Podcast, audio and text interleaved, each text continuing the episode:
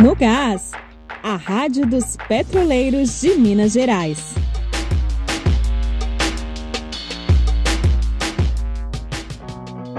Onda de perseguição contra a categoria segue na Regap. Nesta sexta, aconteceu a terceira punição de um diretor do sindicato. Gestão da Petrobras se compromete em apresentar uma proposta ainda neste mês do PLR de 2021.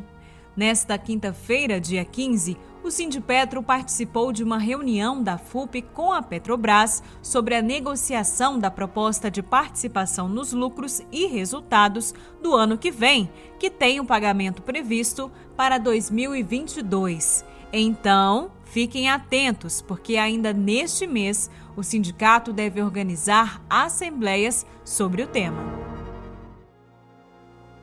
terceiro caso consecutivo de ataques da gerência da Regap contra os trabalhadores. Nesta sexta-feira, foi a vez do diretor sindical Tiago Machado, que foi suspenso por cinco dias por causa da greve nacional da categoria. Na última semana, outros dois diretores do Sindipetro também foram punidos. O sindicato segue tomando todas as providências para a defesa dos trabalhadores.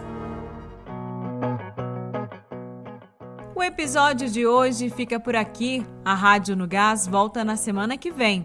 Um bom final de semana para você. Até lá!